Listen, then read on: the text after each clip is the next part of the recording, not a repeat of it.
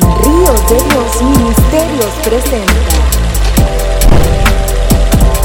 un espacio donde queremos enseñar, preparar y discipular generaciones. Traído por el pastor Rigoberto Ríos. Con ustedes, reflexionando a tiempo. Hola, ¿cómo están estimados amigos? Gracias por el favor de su atención a este su programa Ríos de Dios Ministerios, que nos ven a través de Facebook y de YouTube. Y también para todos los que nos escuchan en las distintas plataformas de podcast con el programa Reflexionando a Tiempo, su amigo y servidor Rigoberto Ríos les saluda con gran afecto. Y pues les, les pido de favor que inviten a más amigos para que también ustedes puedan compartir estos mensajes y estas enseñanzas que con todo gusto les, les quiero transmitir de parte del corazón de Dios. Y hablando de corazón, hoy quiero hablar también de un tema que tiene que ver precisamente eh, con, con, este, el corazón. Y el tema es eh, una solicitud que Dios nos hace a nosotros de manera muy atenta y esta se encuentra en Proverbios capítulo 23, versículo 26 y dice la palabra del Señor, dame, hijo mío, tu corazón y miren tus ojos por mis caminos. Proverbios 23, 26. Y pues nosotros sabemos que el corazón es uno de los órganos más importantes del cuerpo humano si éste deja de funcionar, deja de funcionar completamente el hombre. Si el corazón deja de funcionar, entonces el cuerpo entero deja de vivir. Algo sorprendente de este órgano tan importante que tenemos en nuestro pecho es que el corazón tiene la capacidad de dar 100 mil latidos diarios. Imagínese usted 100 mil latidos diarios los 365 días del año, 24 horas al día. Esto es la verdad extraordinario. Y bueno, se dice que el corazón genera suficiente presión cuando bombea la sangre.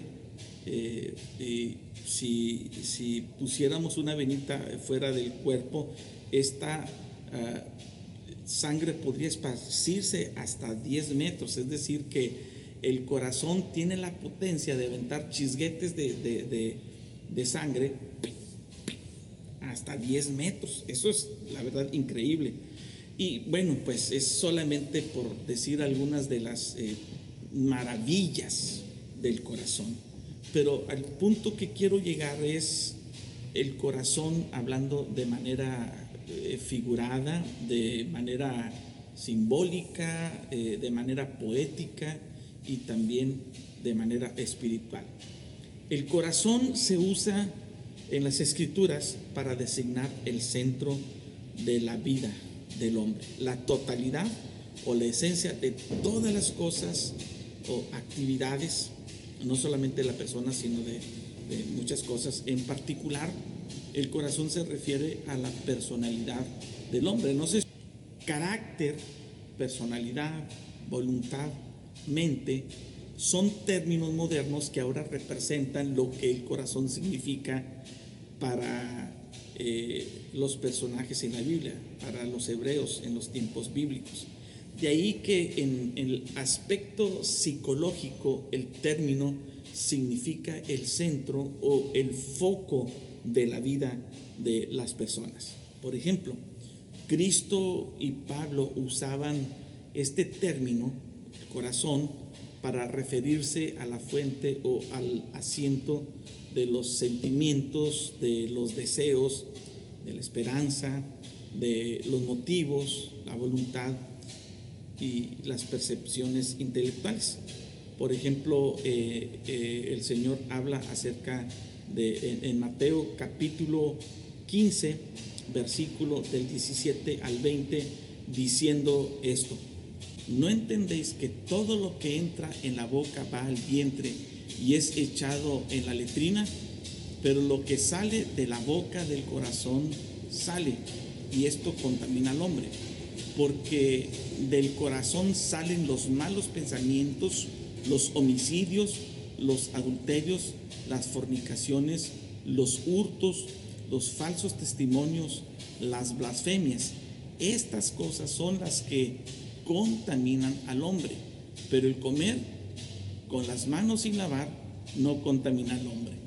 El Señor Jesucristo está hablando acerca de la importancia del corazón donde se fraguan todos los pensamientos buenos y malos. Y también por otra parte, el apóstol Pablo nos dice en el libro de Romanos, en el capítulo 2, en el versículo 5, de esta manera.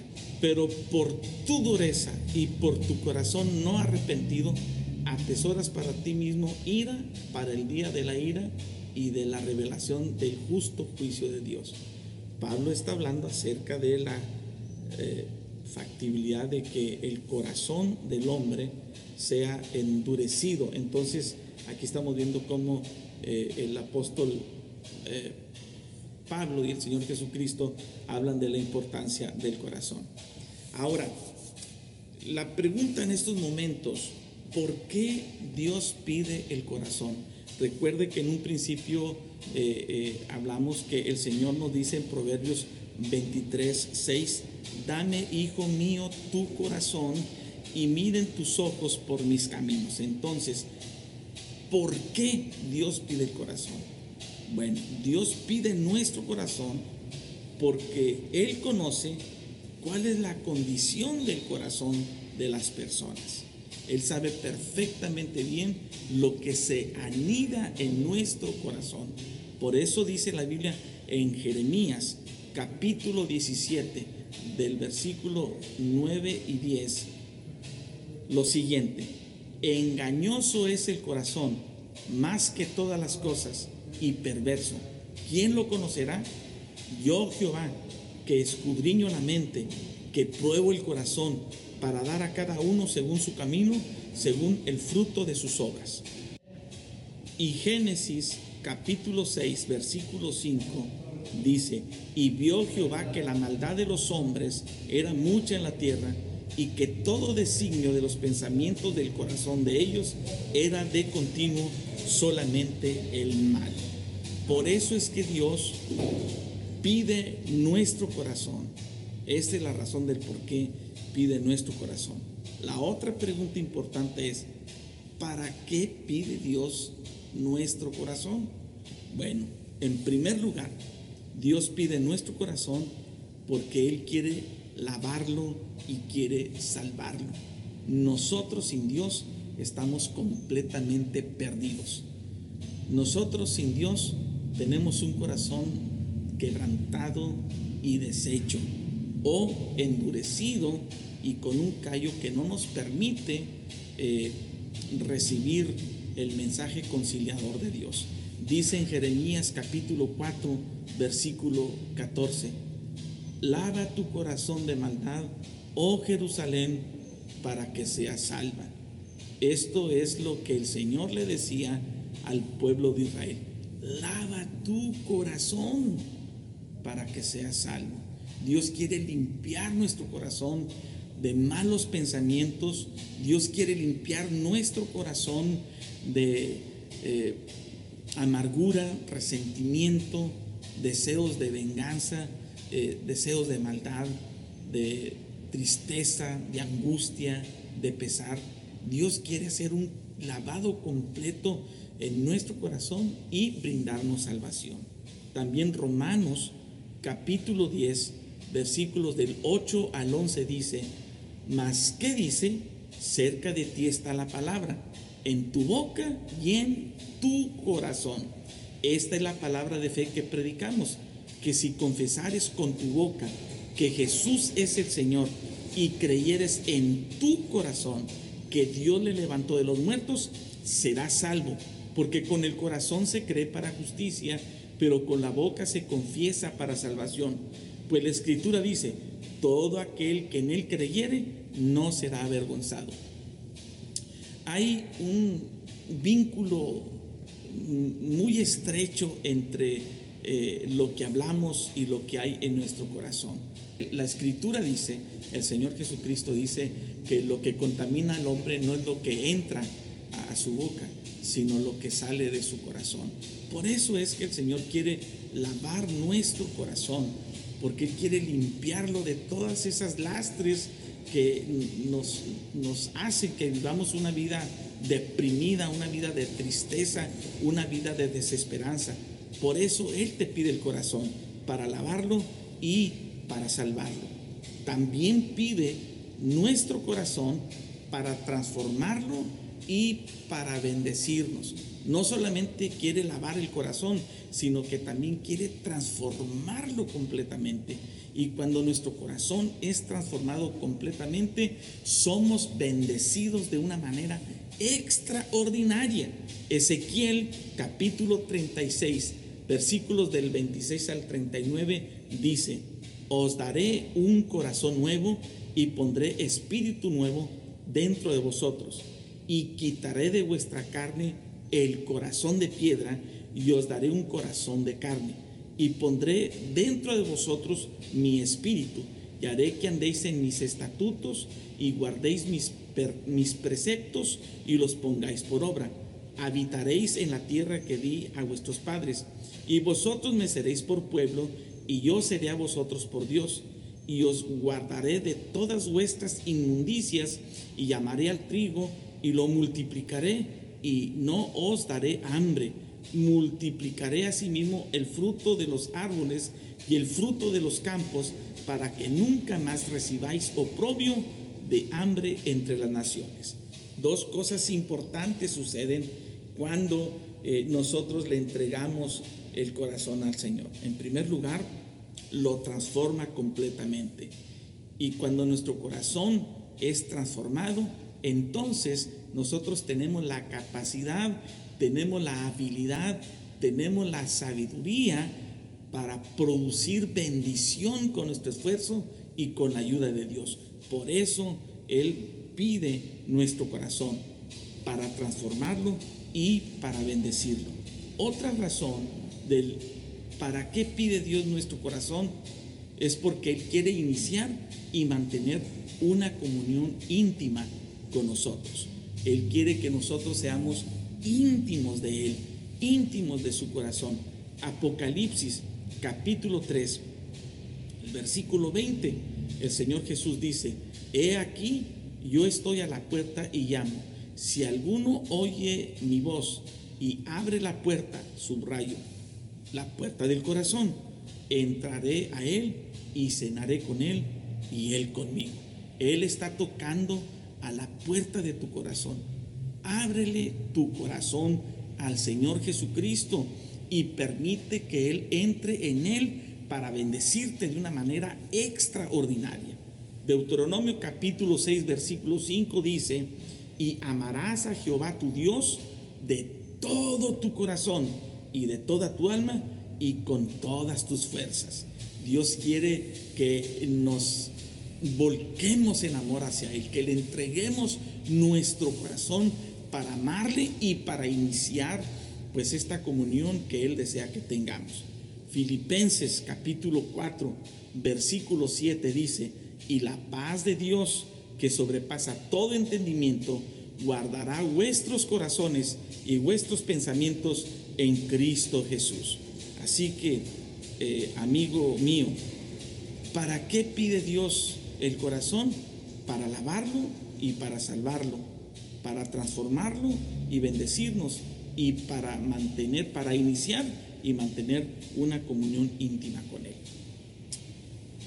Concluyo con esta historia que una vez eh, me platicó un amigo que ya partió con el Señor, un anciano pastor, eh, eh, Ignacio M. Alanís, un filósofo y poeta, que incluso escribió dos libros extraordinarios que yo tengo. Uno que se llama Filosofando en Poesía y otro que se llama Verdades de Potencia. Y una vez platicando, él me decía que en una ocasión, no sé si él vivía o estaba pastoreando en la ciudad de Reynosa, Tamaulipas, y dice que en la plaza había, en la plaza del centro había muchos árboles eh, y que esos árboles en la tarde se venían todas las urracas a dormir, esos árboles que eran muy frondosos. Yo también recuerdo esa experiencia aquí en la escuela secundaria. Por las tardes, yo era del turno vespertino, y por las tardes se oía un parloteo y se oían los, los, las aves, las urraquitas o los cuervos que estaban toda la tarde pues obviamente era inevitable que eh, hicieran sus gracias y pues siempre estaba el, piso manchado, los, este, los intendentes tenían que estar limpiando continuamente. Lo mismo pasaba en esa plaza de la ciudad de Reynosa que me platicaba eh, este amigo pastor. Y dice que pues las personas eh, evitaban sentarse en las bancas precisamente porque estaban todas manchadas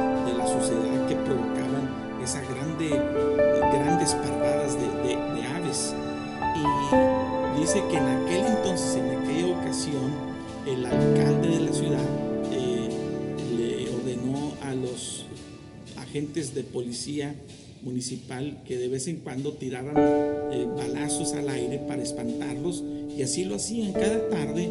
Eh, los policías tiraban balazos hacia los árboles, hacia, hacia los aires para espantarlos y, las, las, las urracas pues se iban, pero pues no tardaban mucho porque regresaban nuevamente y entonces los policías continuamente tenían que estar eh, tirando plomazos. Una ocasión dice que de ahí de la ciudad le dice al alcalde, Señor, no esté gastando balas eh, de esa manera.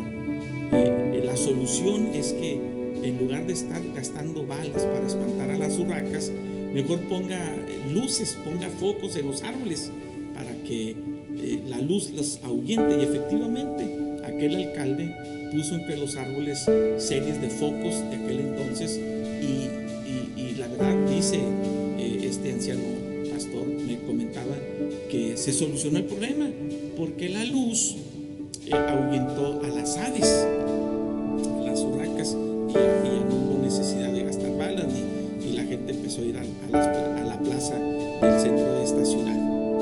Lo mismo pasa con nosotros en nuestro corazón. A veces queremos limpiar nuestro corazón con esfuerzos vanos, tirando plomazos aquí y allá, cuando la solución es poner la luz de Cristo en nuestro corazón para que se huyente toda la maldad. Así que, amados amigos que me están escuchando, permitamos que la luz de Cristo alumbre nuestro corazón para que tengamos una vida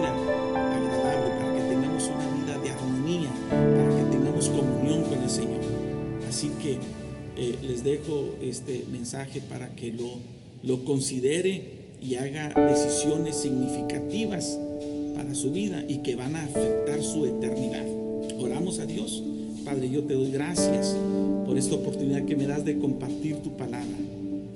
Bendigo a cada oyente, a cada persona que está atento a este mensaje. Y yo te pido que toques su corazón y que ellos hagan su decisión por ti, Señor. Toca su corazón y permite que ellos abran su corazón para que tú seas el Señor de sus vidas. En el nombre de Jesucristo, bendito Padre Celestial, gracias, gracias porque tú te interesas en nosotros y nos pides, nos solicitas atentamente con un sentido de urgencia.